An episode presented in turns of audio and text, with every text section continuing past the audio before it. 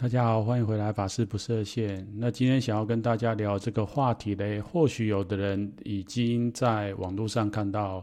许多类似的消息，那或许有的人没有听过，那没有关系。今天跟大家分享这个，其实也是会连接到之前有一次在 Clubhouse 上面，我有跟大家讨论到说，嗯，究竟佛教怎么样可以来处理我们的伤痛或创伤。那在那一集里面也非常荣幸的，就是在上面认识了一个心理咨商师 Milder，那他也就他的专业来跟大家做分享。那我想这一集可以一起结合他的说法，跟身为宗教师的我啊、来跟大家分享一下这样的话题。那一开始就是要带大家来看一下，就是今年是二零二一年，那十年前在日本。发生了一件很大的事情，相信大家都非常清楚，就是十年前的三月，其实是日本东北发生大地震。那当时呢，大的灾难过后，其实死伤人数有一万五六千人，那失踪到现在还有一千多人，就是所谓失踪，就是后来没有找到他的遗骨这样子。那其实当时这个大地震之后呢，我没有多久就去日本的。那说也蛮奇怪，这个因缘，因为当时其实是很多在日本的外国人都想办法要逃离日本。那不过那一年呢，因为我在那之前就申请了那个打工度假签证，所以发生参议之后，其实我有一点犹豫，到底要不要去。不过后来。不知道为什么还是去了。那当时去当然也不是到这个灾区那边，或者是离当时因为后来有这个核电厂的事故嘛，所以在东京那边都有很多不好的消息，就是说可能会受到这个核污染的影响。那我当时是到了离这个灾区八百多公里远的这个大阪那边去。题外话，那就回到说，其实，在那个事件之后，因为我去日本没多久以后，就在他们的这些报章杂志还有媒体上面看到，从灾区已经当时有一些记者啊，或者是有一些媒体。上面有报道到说，这个灾区存活下来的人，其实有看到这个灾难往生的人的这个灵体。那当时我就蛮注意这样的讯息。那多年之后，确实日本的不管是在这个新闻上面，乃至呃学术界上面，都有陆续出版的这方面的讯息。所以今天就想要带大家来聊聊这样子一个蛮特别的话题。那诚如大家知道，这个频道还是以宗教为主嘛，所以我这一边会跟带大家聊一下，说这一些新闻到底在写什么内容。另外，后面会跟大家做一个 conclusion，就是作为佛教宗教师的我，啊，怎么看待这件事情？还有在佛教里面，究竟啊，讲说我们人哈、啊、碰到这些天灾人祸都好，或者是说一般我们每个人在这个世间最后都会经历老病死嘛？那死往生之后，到底佛教是怎么看待？啊，人往生之后的这个世界宇宙观到底是怎么样？那想要借由这这一集来跟大家稍微做一下讨论跟分享呢。那首先就带大家来看，其实日本这个事件以后，有一个记者就深入这个东北的这个灾区。那这位记者的名字叫做奥野修斯。那他当时就是花了三年半的时间采访的一些人。那他写了一本书，这本书。后来有被翻成中文，好像是在去前年吧，二零一九年。他这本书的名字叫做《如果能抚平伤痛，三一一后的奇迹深度倾听》。那他这本书里面收录了十六篇，就是无法被证实的这个灵异现象。那阅读了这本书之后呢，其实大部分人就是心里得到了安慰。虽然说是灵异现象，不过。不像一般我们看到的影集或都市传说一样，就是这些因为天灾而离世的人，他回在回来到这个世间，然后被被人看到，然后是一个恐怖的存在啊。那这些故事包括说，像当时日本在这个地震之后就成立了复兴委员会嘛，那。每天呢，这个办公室就会在三点，下午三点多的时候就有一个电话打进来。那几天打进来几天都是差不多的那个时间。那有一天就是一个新进的员工，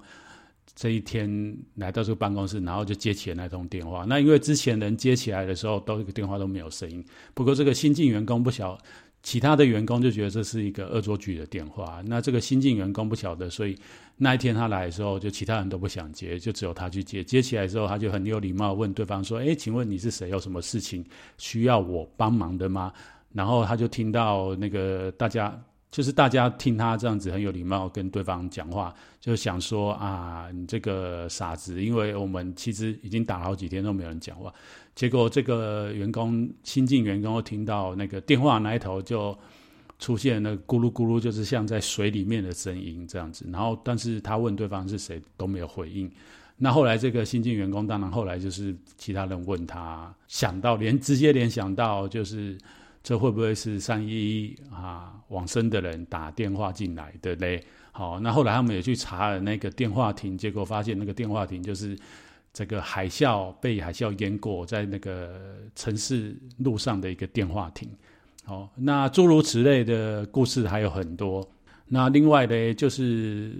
我觉得蛮有趣的，就是说，日本除了这个新闻媒体以外，学术界也对于灾区人们出现这一种灵异的状况做了学术的研究。那一个比较著名的就是日本东北的东北大学的社会系的研究生，有一个叫工藤优花，二十二岁的女孩子。那她是用这个访问的方式去访问的计程车司机。好，因为学术上面需要一些方法嘛，那他当时会想要去访问计程车司机，主要就是因为他觉得计程车司机应该是接触人们最多的一个族群。好，那当然这他访问这些计程车司机，灾难之后还活下来的人嘛，哈，那这些计程车司机他访问了一百多个哦，不过。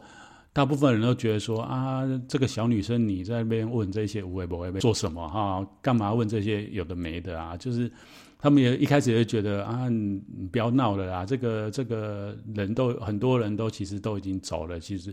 其实都很伤痛，那也不用特别去。不过呢，他访问那么多呢，其中就有七个计程车司机跟他们讲的，跟他讲的一些他们载到类似这一些。因为海啸而走的这些年轻人的灵体，好，那这个这个学术报告也蛮有趣的，就是说这个工藤优花小姐嘞，她访问了那么多计程车司机，这七个计程车司机共同的这个回忆或者载到灵体的，就是大部分都是年轻的孩子。那年轻人其中有几个，像是有一天有一个计程司机，他就在路边有一个年轻的男生挥手。啊，然后就在夏天的时候，然后就把他载载他上车。那车门开了以后，让他上车以后，他就发现说：“哎，大热天为什么这个年纪轻轻的小伙子穿着厚外套？”那他就也没有多问嘛，就让他上车。上车以后，他就问他说要去哪里，然后他就发现这个这个男生年轻的男生都没有讲话，不过他表情很奇怪，就是眼神好像没有神，不过就是一直直视的很遥远的前方这样子。那后来他就跟他，他就问他了很久，以后他就跟他报了一个地名。那这个地名其实，呃，是算是一个蛮远的地方，所以他就开车载他去。那后来开到一半的时候，他再往后看，接近傍晚再往后看，这个男孩子就消失了啊。然后他就想说啊，可能就是载到这个当时这个男孩子，他因为海啸没有办法回家，所以他就。以这个样的形式存留在这个世界上，那有因缘让他碰到，然后就载了这个男孩子。那另外一个就是一样是一个计程车司机，然后载到一个女孩子。那这个女孩子就跟他讲说要去某某地方。那这个计程车司机就说就觉得很奇怪，因为那个地方是一个海啸席卷过后的城城镇，那那个城镇基本上都已经没有建筑物。他就跟这女孩子讲说：“诶，那里什么都没有啊。”那同学，你怎么会去那里？然后那个女孩子就跟他讲说：“啊，难道我死了吗？”哦，然后就对，没有下文，就是这个女孩子就消失了这样子。那其实这个刚刚讲这个奥野修斯的这个书里面有蛮多类似这样的故事，读起来其实不是那么样的恐怖，因为在当时在日本发行的时候，其实是抚慰蛮多人的心。那就有一些所谓的心理咨商师啊，或者是心理学家出来讲说，其实灾区的这些存活的人心里都受到一个很大的创伤。那这一些事件其实是这个创伤症候群。那等于说，透过这样的方式，让他们可以缅怀啊，已经失去的亲友或者是好家人这样子。那不过呢，其实这个事件，相信大家如果今天在 YouTube 上面，应该都还可以找到。相关的这个影像吧，就是看在当时那个地震发生以后，海啸席卷而来哈，就是其实像去年也是，就是人类虽然进入了二十一世纪，不过呢，我们在大自然啊的这个运行当中，人类一直都想要用科技啊，或者是人定胜天的方式，想要来战胜大自然。不过啊，就是可以知道说，我们离那样子。达到神的境界，还有相当长的一段距离。话话题再拉回来，就是说这些灵异事件到底是真的还是假的，还是说它背后到底代表什么意思嘞？啊，其实就这一些研究的人来讲，这一些事件其实是让除了说重灾区活的人的一种精神的慰藉之外，其实。像这么大的事情，对整个日本民族来讲，这个创伤都蛮深的。那透过这样子的故事，其实也让所有人等于说有被疗愈到了感觉啦，哈。讲实在是这样子，所以说他的事件到底是真的是假的，好像似乎就不是那么样的重要。那话题再拉回来，我觉得我们这个人间蛮有趣的啦，哈。不要说是日本，就是说以我们华人来讲。诶，其实像台湾，就是有的人他的长辈往生，或是他很很亲爱的家人离开的时候，那可能因为意外啊，或是因为这个生病，然后离来离开。特别是像意外的话，那有的人就会很想知道说他的这个亲爱的家人，哦，或是伴侣，那他现在到底过得好不好？所以就跑去做所谓的这个民间信仰，所谓的这个观落音，然后透过这些带领的老师也好，或者乩身也好，然后帮你引进到另外一个世界去见见你很想见的亲人。好，那以日本这个状况来讲，就比较特别，就是这一些人是主动来这个世界来跟大家互动，所以我就觉得人间其实是一直都是一个人。活着人其实都是一个蛮有趣的存在啦，就是我们会去找一些事情来做。那话题再拉回来，就是说，到底对于宗教式的我怎么看待这样的事情？那我觉得以佛教的世界观来讲，大家也知道，佛教其实有讲所谓的六道轮回，所以人往生以后，本来他就是会有各式各样的存在。那以日本这样的一个事件来讲呢，如果对佛教的知识有一点认识的话，就会知道，我们人通常在往生以后，基本上要去下一期生命，是以两个主要的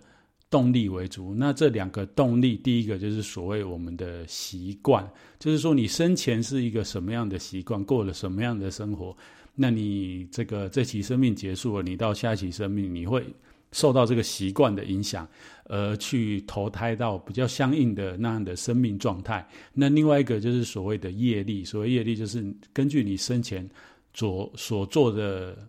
事情啊，所谓的好事或者不好的事情，来决定你下一生会投胎到哪里去。那当然，以佛教修行人或者佛教徒来讲，我们都会希望是摆脱这两种状况。何谓摆脱这两种状况？就是说，我们佛教会讲所谓的愿力，就是我们希望透过修行的方式，让我们的心更加的坚强，或者是，佛教修行常常讲说，这个要靠嗯了生脱死嘛，就是我们这一期生命结束了，我们就不要再受这个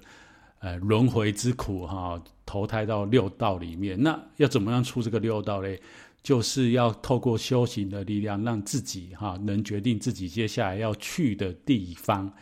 那了生脱死，基本来讲就是讲说我们要脱离这个轮回嘛。但是脱离轮回基本上是一件非常困难的事情。所谓困难呢，因为像是如果大家对于佛教的这个净土宗有了解的话，就会讲到净土宗通常都是花开见佛，要悟无生，就是我们希望。这个人啊去到极乐世界，他是莲花啊化身，然后见到佛了以后，他会了解到原来没有所谓的生死，就是。无生哈，这样的一个概念。那以禅宗来讲呢，禅宗本来就是说我们每个人都是佛，都有佛性，只是说因为我们被烦恼会或者是无明所障碍的，所以我们不了解我们本来就是佛，我们本来就是在这个不生不灭的境界里面。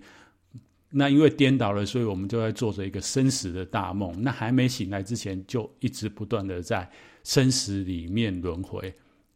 所以在佛教的观念里面，就是希望说，我们透过修行能达到啊，或者是体验到跟佛一样，就是脱离轮回这样一个状况。不过，它是一个非常超脱，或者是非常难达到的。所以后来佛教，像是汉传佛教，就有所谓的净土的的这种修行方式，哈，祈求佛菩萨力量能来接引我们到这个西方极乐世界去。修行，然后最后达到跟禅宗一样的这个境界，或者是大圣的藏传佛教，它就是讲说，嗯、例如有什么中阴救度法，或者是上师的这个的这个救度法，哈，那就回到说这个日本三一一的这些亡灵，它到底为什么是以这样的方式存在嘞？其实我个人的浅见啊，就会觉得说，像是这种。大型的天灾人祸的话，因为这个生命的状态是一瞬间，他就已经离开这个世界，所以他可能他的念头，或者是说我们讲的人的这个意识啊，他还是一个一个有有一股力量，就是所谓的习气存在。那他可能还是过着一样的这个生活，他不晓得说在那一刹那哈，可能可能地震当下被被这个房子倒了压死了，那他可能。还来不及意会到他已经离开这个世界了，所以他可能还是在过着一样的生活。以佛教经典来讲，就是说我们佛教会讲，佛教经论会讲说，人往生以后四十九天会投胎嘛。那四十九天投胎，每七天就是会有因缘到下一个生命的形态去。不过会随着第一个七天、第二个七天，他的这个神识的存在。会越来越模糊，对他生命的状态会越来越不清楚。一开始，当这个我们的生命要离开现在的这个世界的时候，其实是很清楚的。那一开始，因为没有这个肉体的束缚，所以它是一个超越时空跟空间的存在。它可以因为它的意念到任何的地方。那这些日本的这些亡灵呢，他可能是在那样的状态，不过他因为他不知道他死掉了，所以他的神识他是。超越时间跟空间的一个存在。那日本的这些，不管是这些记者去访问啊，或者是报章杂志报道啊，吼，像这些计程车司机在隔年的暑假碰到这些亡灵，可能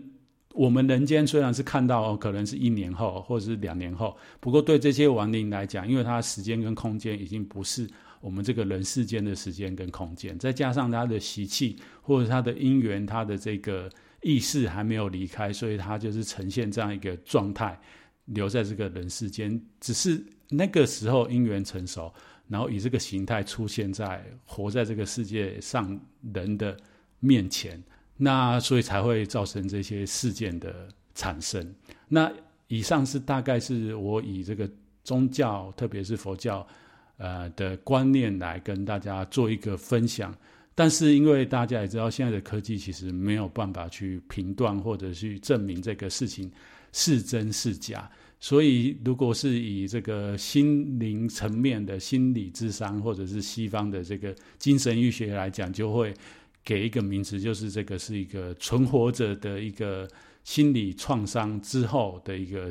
现象。那其实这样的现象不只说是在大灾难活下来的人。包括说，如果大家有兴趣去接触一些生重病的人，临终之前他有一些身心的状况啊，就或者是说，现在我们如果大家对于这一些呃癌症重病病患呃的一些看护或者是医疗上面的一些讯息知道的话，就会知道所谓的安宁疗护。那在安宁疗护的过程或是领域里面呢，其实嗯。有一些人，他在这个临命终之前呢，他会经历所谓的，他会看到他我们他这一生可能没有看到，可能用比较浅白的话来讲，就是以前人都会讲说啊，呃，他的长辈要走之前，可能就会晚上的时候就会讲说，哦，他的长辈啊，或者他祖先来找他，或者是他很好的朋友，但是已经走的人来找他，类似这样的经验，在这个医学上面，通常就会给一个名字叫张望，就是说他因为。生命已经接近末期，所以他身体里面一些化学成分，或是脑里面，他有一些化学元素在变化，让他的头脑不清楚，所以他会看到这些电离子或是化学分子会影响他脑里面的资讯的分析，所以他会从记忆里面捞起来那一些不存在的人或事情或影像乃至声音。不过很特别的就是。有的时候，连陪伴陪伴者，就是陪伴这个嗯即将要生命走到末期的病人的这些家属也会看到。那这时候呢，如果去以心理智商方面来讲呢，他们就会说，这个是叫做集体的啊心理的的这种压力造成的状态。就是说，当然自己亲人要走这个。对当事人来讲，他就是经历这样的一个心理的转换过程。不过，对于活着人来讲，他也是要去处理哈自己很挚爱的亲人要离开这个世间的那个心理过程，所以他也会跟即将要离开世界这个亲人有着相同的心理状态。那不过呢，以宗教的世界来讲，我们的立场会觉得说。特别是以佛教来讲，就是这个幽冥界的众生，或者是说每个人有所谓他自己的业力，或者是在佛教里面讲这个唯识讲的这个阿赖耶的种子。那人在生命末期的时候，特别是能量很低的时候，我们的这个业力，或者是我们阿赖耶的这个种子，它会现前。现前的时候，其实它是比较容易去看到，或者是体验到，呃，他生命当中曾经存。存进去的这个影像也好，声音也好，特别是在能量很低的时候，这些东西是很容易浮现的。那这样的状况其实不用你命中时哈，就是我个人的浅见跟体验，就是如果有学打坐的人，大家可以去体验，或者是去回想一下啊。我举我自己的例子啊，就是我自己在打坐过程当中，当心很稳定的时候，就会浮现一些记忆，是以前不曾注意到。但是可能是存在很久以前，以前过去生命曾经发生过的事情。那当当下呢，我也是觉得蛮好奇，诶，为什么这些记忆啊会被埋得如此之深？哈啊，其实这个就是拿回来，就是佛教讲的那个阿赖耶种子，真的就是存在我们每个的 DNA 里面，或者是上传到云端里面，只是我们。啊、没有一直把它读出来哈。我们我们当下因缘都一直不一样嘛，我们都在过当下的因缘，所以过去的因缘它曾经存在，只是它没有被显现出来，或者是时间不到，所以它没有跑出来。那在灵命中的人，或者是说像这一种意外的人身上，他其实是刹那之间那个东西被打开来，所以它跑出来了。所以宗教的世界来讲，这些东西是。暂时有的就是因缘是有，但是它本质是空的。为什么说是空的嘞？因为平常我们在很健康的时候，或者是我们现在呃很清醒的状态之下，这些东西其实你根本找不到它在哪里呀！啊，所以这个是以宗教的立场来谈这件事情，那就可以拉回来跟大家讲一下，就是所以说佛教到底怎么样处理？嗯，当我们人碰到这些大的灾难，或者是一些伤痛乃至创伤，到底怎么处理？其实佛教都是讲的很高，所谓很高，就是直接像我刚刚跟你跟大家分享的，就是诶，用这个般若智慧，就是空观，直接去处理，这些都是暂时有的。那其实它都是假合有，那实际上是没有的，所以。如果说是亲人走的时候，我们都会直接讲说啊，就是祝福他到极乐世界去，或者是说，嗯，其实我们每个人都是不生不灭。那这个肉体现象本来就是这个世界本来的现象是这样子，但是精神的世界或者是真正更深层的生命，它是不会结束的。就像说三一地震以后存活下来的人，他还是可以读到跟跟他有缘的这些罹难者、亲友也好，或是那个地区曾经跟他生活在一起啊离世的这些青年乃至老人家的这个灵啊，其实这些东西呢，就是暂时的，但是它不可能一直持续存在着。为什么呢？因为如果一直持续存在，照理来讲，应该是大家都可以看得到，不是只有少数人可以看得到。那不过呢，一般如果我们碰到这样的事情的时候，其实你碰到的人，或者是你想要去看到已经离世的人，他过得好不好的时候呢，这样的心念或者这样的因缘还是有嘛？那他是需要被处理的。所以说，像这个心理智商上面的话，他们就会。会有比较所谓的务实的做法，务的务实的做法，基本上就是他们像上一次在 Clubhouse 里面，这个咨商师 Mild 他就提到说，一般他们在处理个案的时候，他们就是倾听跟陪伴，其实不太会主动去要帮对方处理什么。那后来我想一想也对，其实有的时候以我自己的例子来讲，有时候这些。呃，信众来找我们宗教师讲一些生命的东西的时候，很多时候应该这么讲呢，他只是需要一个人倾听他，或者是呃能安慰他的人给他一两句鼓励的话。但是光要安慰这件事情，其实是相当的困难，特别是如果大家知道有一个。名词叫做同情跟同理，这两个这两个是不同的字哦。好，大家可以有机会可以去看一下。好，同情跟同理不一样。有时候我们很同情，但是我们讲出来的话可能不是站在对方的角度，就是反而讲的不该讲的话。所以同理又比同情更加的难。那其实以这个心理智商的这样受过专业训练，他们的建议就是说。哎，我们就是当个陪伴者，或者是说对方真的需要我们，我们就是去问他啊，你需要什么东西？那以宗教师的我们来讲呢，其实我一直认为说，我们的身份就是一个祝福者的身份。所以像我之前的工作啊，包括最近的在我们团体里面工作，就是要去关怀这些临终的人。那我觉得这些宗教仪式，以我自己直接感受，就是真的就是安抚呃失去至亲的还活在这个世界上的人的意义，大于安抚往生者哈。因为往生者他到底是一个怎么样的状态，我们只能透过经典去认知，或者是说，哎，我们做透过一些宗教仪式去祝福他，那实际上。他能得到多少部分？这这个这个里面的因缘呢？这个每个人都不一样，所以我们没有办法可以很笃定的把握说，哎，我这个祝福你可以收到多少？不过呢，生者就是一样还活着的人呢，我们却可以透过一些仪式也好，或者是法师的一些话语去安慰他们。其实我觉得这一点。反而比往生者更重要，这也就是说到为什么像我们华人就常常讲说，孝顺这件事情是要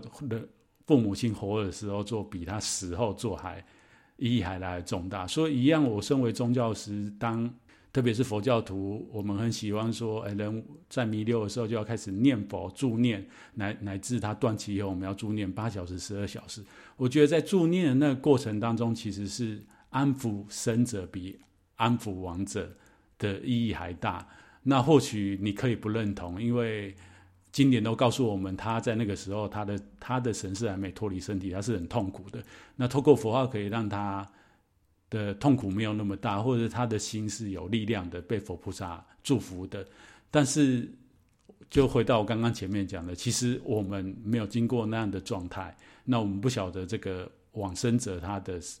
他所体验到底是什么？好，包括说我们去看一些有过濒死经验的人，他回来在这世间讲的一些话，你都会知道说，哎，其实真的会随着他的因缘也好，或者他的价值观，乃至他所生存的地区，有着不同的濒死经验的分享啊。所以实际上呢，以我我目前的感受来讲，就是这这些事情其实都是对活着的人他的一种心灵的安慰或者是帮忙，远远大于亡者。那以上就是这一集想要跟大家分享的内容。透过这个日本的三一大地震灾区发生的这个灵异现象，然后讲到说佛教的这个世界观跟生命观。那最后就是说我们在处理嗯、自己也好，或是身旁人，当碰到这一些生离死别或者是哀伤悲痛的时候，我们到底可以用什么样方式